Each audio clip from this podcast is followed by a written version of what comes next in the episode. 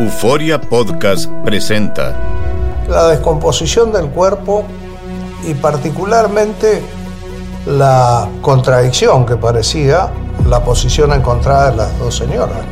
Todas estas cosas daban para, para, para seguir el relato de algo diabólico. El misterio de las primas. Escucha la primera temporada de Crímenes Paranormales en la aplicación de Euforia o en tu plataforma favorita. Bienvenidos al podcast de Noticiero Univisión Edición Nocturna. Aquí escucharás todas las noticias que necesitas saber para estar informado de los hechos más importantes día con día. Jueves 8 de junio, estas son las noticias principales. Acusan de siete cargos penales al expresidente Donald Trump por manejo indebido de documentos secretos que se llevó a su mansión de Florida al dejar la Casa Blanca. El martes deberá comparecer en la Corte Federal de Miami. Una boya gigantesca y larga en el río Bravo y mayor autoridad a los agentes para buscar y detener indocumentados son parte de la nueva ley de seguridad fronteriza en Texas. Delincuentes robaron varias camionetas de lujo que iban a bordo de un tráiler en una carretera de México. Tardaron más de dos horas en llevárselas manejando. La policía nunca apareció. Indignación y horror en Francia por el ataque de un hombre sirio que acuchilló a cuatro niños de tres años y menos todavía cuando jugaban en un parque. El atacante vivió en Suecia como refugiado y Francia le negó el asilo. Comienza la edición nocturna. Este es Noticiero Univisión Edición Nocturna con León Krause y Malti Interiano. Muy buenas noches. Hoy es un día histórico. Por primera vez, un expresidente de Estados Unidos se enfrenta a cargos federales ante la justicia. Las autoridades presentarán al menos siete cargos a Donald Trump por el manejo de los documentos clasificados que le fueron confiscados en su residencia de Mar a Lago. Entre otros, se enfrentaría cargos por obstrucción de justicia y violación del acta de espionaje. Trump va a tener que presentarse el próximo martes 13 de junio en una corte federal de Miami, en Florida. Guillermo González tiene más de esta noticia que ha hecho historia. Fue el propio expresidente Donald Trump quien confirmó la noticia a través de un video que publicó en su cuenta de la red social Truth. En ese video atacó duramente a la administración del presidente Biden, dijo que es corrupta y que es un día oscuro para los Estados Unidos. El expresidente dijo, me han citado para que comparezca en la Corte Federal de Miami el martes a las 3 de la tarde. La corrupta administración Biden ha informado a mis abogados que he sido acusado, al parecer, sobre el cuento de las cajas. I'm an innocent man. We will prove that again. Seven years of proving it, and here we go again. Very unfair, but that's the way it is. Esta noche el periódico The New York Times dijo que uno de los cargos sería el de violación de la ley de espionaje. Es la primera vez en la historia de los Estados Unidos que un expresidente enfrenta cargos criminales por parte de autoridades federales. Hasta ahora no se conocen los detalles de la acusación, pero fuentes de la cadena CNN indican que al menos uno de los siete cargos podría ser relacionado con conspiración. La acusación fue formulada por un gran jurado federal y está relacionada con el supuesto manejo inapropiado de cerca de 100 documentos clasificados confiscados por el FBI en su mansión de Mar-a-Lago, en Florida. Guillermo, ¿cuándo vamos a conocer los detalles de la, de la acusación, el proceso? Así es, León, y ese es el siguiente paso. El próximo martes 13 de junio, el expresidente Trump se presentará ante un juez federal en Miami, Florida. Allí el magistrado le notificará cuáles son los cargos que le formularon y le entregará a sus abogados la descripción de cada uno de ellos. Comienza una larga batalla que seguramente así será. Y hay que decir que esto no afecta a sus derechos políticos, que es también importante. Así es. Gracias, Guillermo. Bueno, hablemos ahora sobre la nueva ley de seguridad fronteriza de Texas que endurece la lucha encabezada por el gobernador Greg Abbott contra el cruce de indocumentados desde México. La medida le otorga mayor autoridad a los agentes de la patrulla fronteriza para buscar y capturar a quienes crucen la frontera en cualquier punto del estado. También incluye el despliegue de una boya kilométrica y gigante en el río. Nidia Cavazos nos cuenta. No queremos que nadie se lastime, al contrario, queremos prevenir justo eso. Y así se anunció el nuevo muro flotante durante la firma de las seis nuevas leyes de seguridad fronteriza. Es una barrera de boyas que se extenderá por mil pies en Eagle Pass. Será instalada en julio y su propósito será prevenir el cruce ilícito por el río que divide México y Estados Unidos. En dos sesiones legislativas, Texas ha gastado más de 10 mil millones de dólares para lidiar con el caos y la crisis causado por la administración del presidente Biden, dijo Greg Abbott al firmar las leyes que incluyen autorizar que los agentes de la patrulla fronteriza puedan realizar arrestos a inmigrantes o traficantes de personas si han cometido un crimen, siempre y cuando los oficiales cuenten con el entrenamiento estatal del Departamento de Seguridad Pública. Texas ofrecerá compensación a los dueños de propiedades en condados fronterizos que han sufrido daños estructurales por el cruce de inmigrantes un programa que lo recompensará hasta por 75 mil dólares. Una tercera ley permitirá el trabajo entre estados interesados en proteger la frontera. Se le permitirá al ejército estatal el uso de drones como herramienta para combatir el cruce ilícito de migrantes o narcóticos. Se proveerá entrenamiento a las agencias policiales locales y fronterizas por parte de los agentes estatales para frenar la actividad ilícita. Los carteles están utilizando a jóvenes y a familias para los beneficios de ellos y están poniendo toda esta gente en peligro. Y por último, la ley de Texas ahora clasificará a los carteles mexicanos como organizaciones terroristas y se permitirá una sentencia mayor para cualquier actividad relacionada a los operativos de esos grupos en la frontera.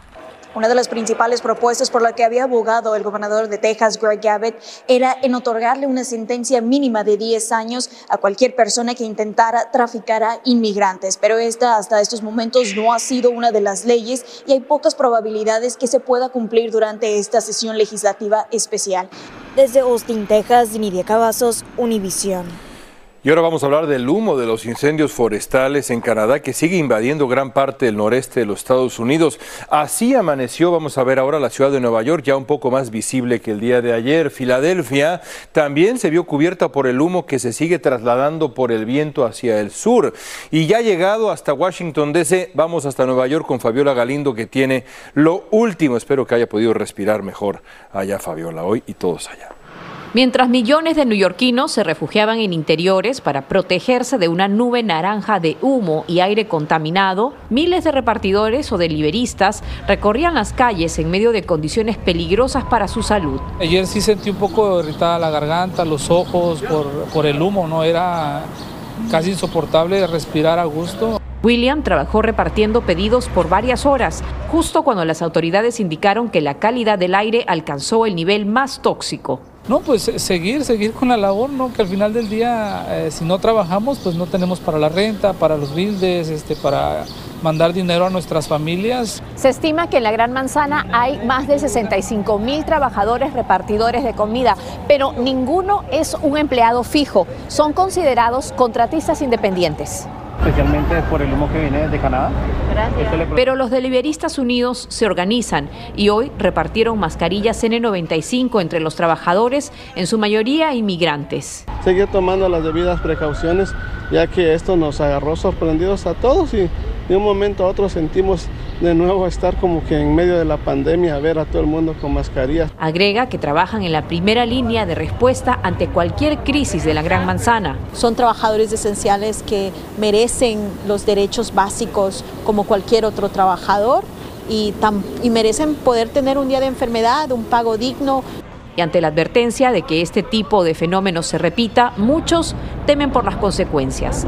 En Nueva York, Fabiola Galindo, Univisión. Estás escuchando la edición nocturna de Noticiero Univisión.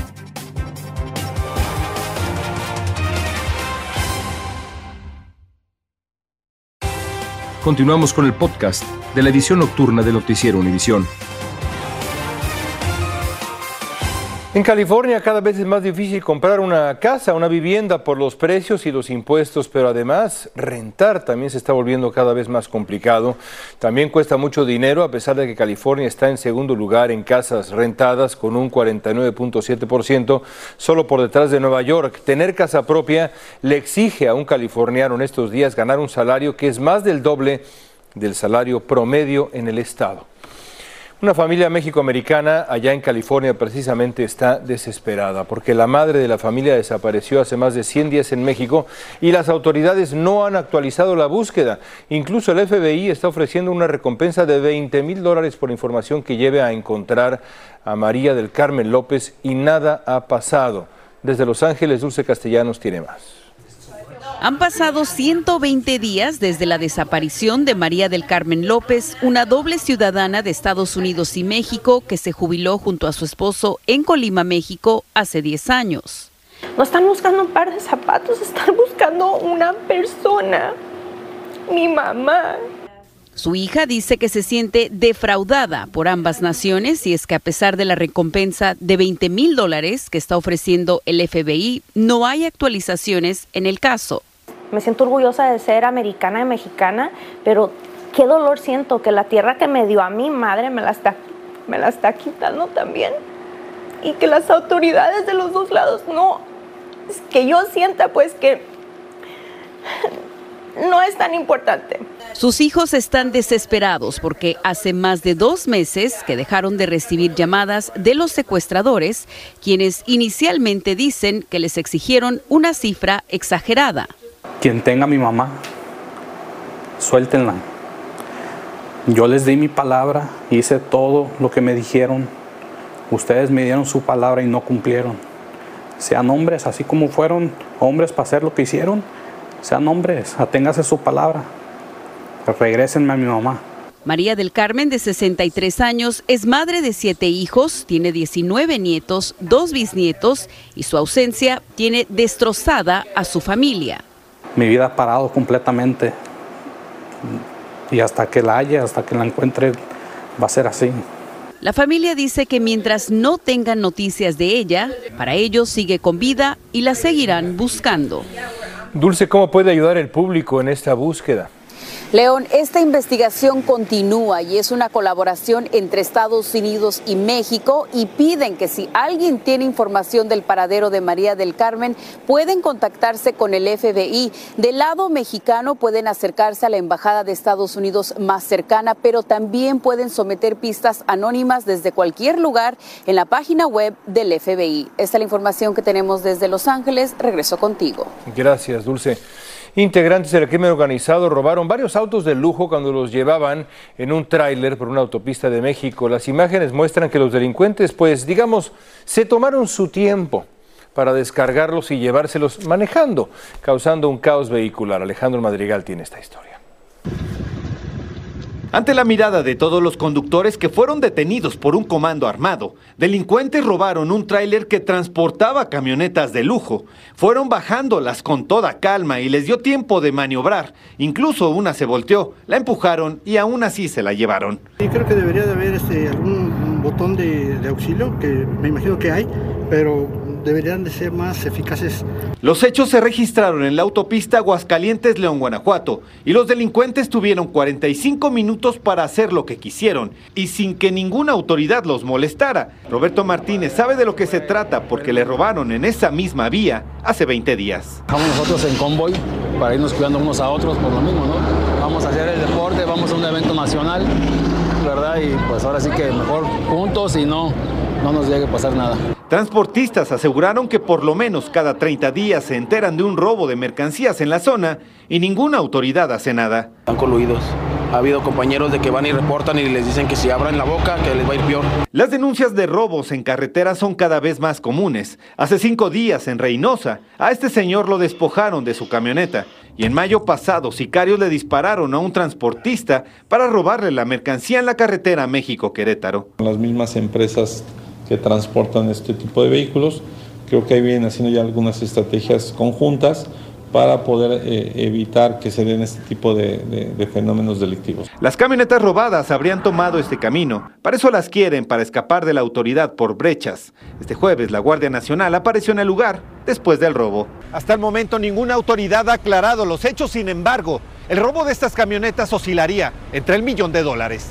En Ciudad de México, Alejandro Madrigal, Univisión. La escasez de medicamentos contra el cáncer está obligando a oncólogos y farmacéuticos a buscar tratamientos alternativos. Según una encuesta de la National Comprehensive Cancer Network, el 93% de los centros de cáncer de todo el país han informado de una escasez del fármaco carboplatina.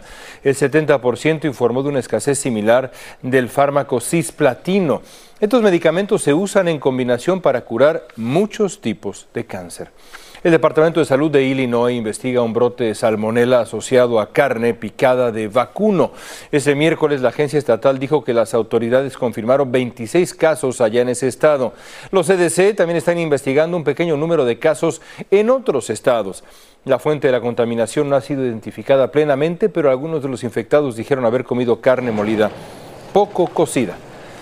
El IRS, el Servicio de Rentas Internas, está intentando localizar a un millón y medio de personas a las que se les debe su parte de devoluciones de impuestos no reclamados.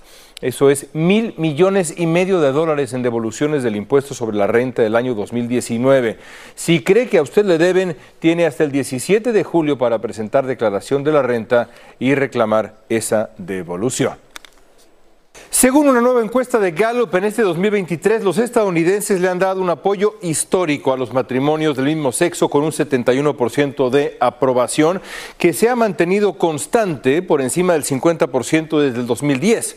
Los grupos con el apoyo más alto es el de los adultos jóvenes con un 89%. Le sigue los demócratas con un 84% y los feligreses poco frecuentes con 83%.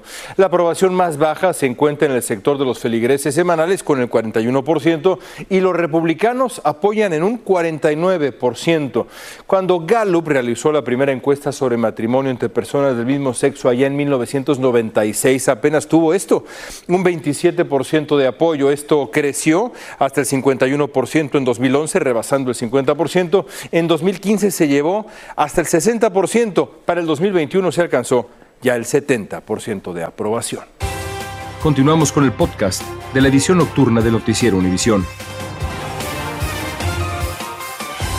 Hay indignación y dolor en Francia por un ataque brutal a puñaladas de un hombre de origen sirio a cuatro niños menores de tres años en un parque de Annecy, en el suroeste del país. A uno de ellos, que estaba en un cochecito, lo acuchilló varias veces este hombre. Los cuatro fueron hospitalizados. Uno de los adultos heridos requirió cirugía. El atacante vivió 10 años en Suecia como refugiado. Francia le había rechazado el asilo. Estados Unidos subió la alerta a sus ciudadanos de viajar con precaución a la República Dominicana debido a un incremento del crimen y la delincuencia en ese país. Un comunicado del Departamento de Estado advierte que los delitos violentos, incluidos robos a mano armada, homicidios, agresiones sexuales, son motivo de preocupación en toda República Dominicana. Y un ciudadano ruso murió tras el ataque de un tiburón tigre cerca de una playa en el balneario egipcio de Hurghada en el Mar Rojo. Es impresionante el video. Bueno, qué cosa. Un testigo que filmó el momento del ataque compartió el video. Un submarinista que llegó al lugar justo después de que esto que ocurrió dijo que la gente se había apresurado a ayudar a la víctima después de que un socorrista de un hotel cercano diera la alarma, pero no pudieron llegar a tiempo a salvar a ese hombre. Google tomará medidas contra los empleados que no cumplan con ir en persona a la oficina, como lo indican las políticas de trabajo híbrido, como se llaman. La mayoría de los empleados deben estar presentes al menos tres días de la semana y para asegurarse de que cumplan, Google va a llevar registro de entrada y la asistencia será factor importante en las evaluaciones de desempeño. Excelentes noticias acerca del Papa Francisco. El último reporte médico dice que los exámenes de control del Papa salieron bien. Esto luego de ser sometido a una cirugía por una hernia abdominal en un hospital de Roma. La oficina de prensa del Vaticano asegura que el Papa guardará reposo algunos días en el centro médico. Gracias por escucharnos. Si te gustó este episodio, síguenos en Euforia, compártelo con otros, públicalo en redes sociales y déjanos una reseña. Soy María Raquel Portillo. Probablemente me conozcan con el nombre que me impuso mi abusador, Mari Boquitas. Cuando apenas tenía 15 años, me casé con Sergio Andrade, el exitoso productor que lanzó la carrera de Gloria Trevi y que resultó ser un abusador sin escrúpulos. Voy a contar esa historia por primera vez sin interrupciones. No vengo a contar mi versión, vengo a contar mi historia. En boca cerrada. Escúchalo en tu plataforma de podcast favorita.